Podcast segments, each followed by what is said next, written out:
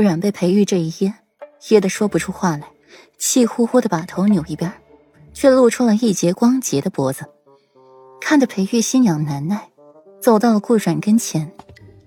腿好了，御室厅也敢闯？好了，顾阮老实回答。既然好了，那就打断吧，也省得你到处乱走。语气嗓音遍布忧色。什么？顾阮还没机会说话，唇瓣就被裴玉堵住，紧闭着牙关不让裴玉侵入，伸手去推裴玉的胸膛。裴玉的胸膛就像铜墙铁壁一样坚硬又难以撼动。裴玉握住了一只挣扎的手，另外一只手探到了顾阮腰间，手指头摩擦着顾阮腰间的衣结，心底想着：三个月了，可以做了。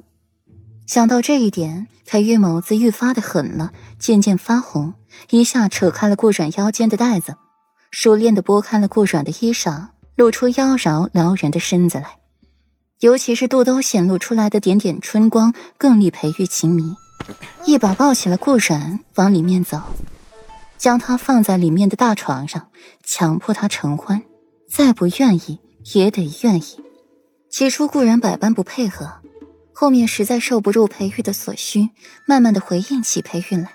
红鸾帐下，春色撩人，一世旖旎。事后，裴玉拥着顾然，第一次没有带着顾然去净身沐浴，仅背下绵滑的肌肤贴在一起。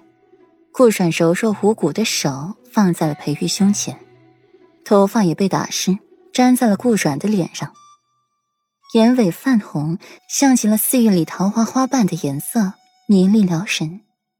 顾阮散乱的衣衫上沾着一些东西，在顾阮身上看着有些别样的风情。裴玉把玩着顾阮的纤纤素指，放在了唇边，一根一根的亲吻着，脸上的表情愈发的温柔如水。软软，你何时留了指甲？裴玉指腹摩擦着顾软白皙干净的指甲，语气略带幽怨。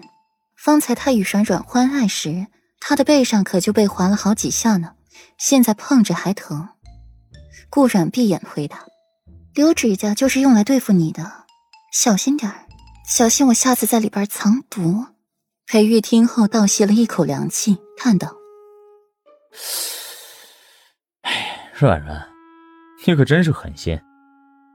不过对自己夫君下毒，软软你忍得心吗？心底感慨着，小女神舍不得，一舍便是不要自己的小命了。那就放迷药，等你哪次狼性大发时候，正好派上用场。顾软睁开眼，看着自己的指甲，若有所思。这倒是一个不错的主意。裴玉抽了抽唇角。这事软软倒是能做得出来的，毕竟他没出什么事，就是睡一觉而已。女子报仇，从早到晚，你小心点顾软动了动身子，发觉裴玉某处的变化，脸色一僵。夫君，裴玉轻浅一笑，大掌摸着顾软的小脸，打着商量道：“左右软软以后都是要在指甲里藏迷药了。”那趁着这次没机会藏，就先做个够本吧。软软，你说好不好？顾软如拨浪鼓似的摇摇头。夫君，你怎么可以趁火打劫呢？你可是备受天下读书人推崇的裴世子，是不会做出这种趁火打劫的事情的。裴玉拽过了被子，往床里边躲。裴玉这眼神吓人的很。软软。你可别忘了你给为夫的评价，厚颜无耻伪君子，不是好人。为夫不伪君子一些，怎么对得起软软给为夫的评价？裴玉唇角微扬，勾着一抹邪肆的笑意，化身成狼扑向了顾然。一番云雨之后，裴玉才心满意足的抱着顾然去沐浴更衣。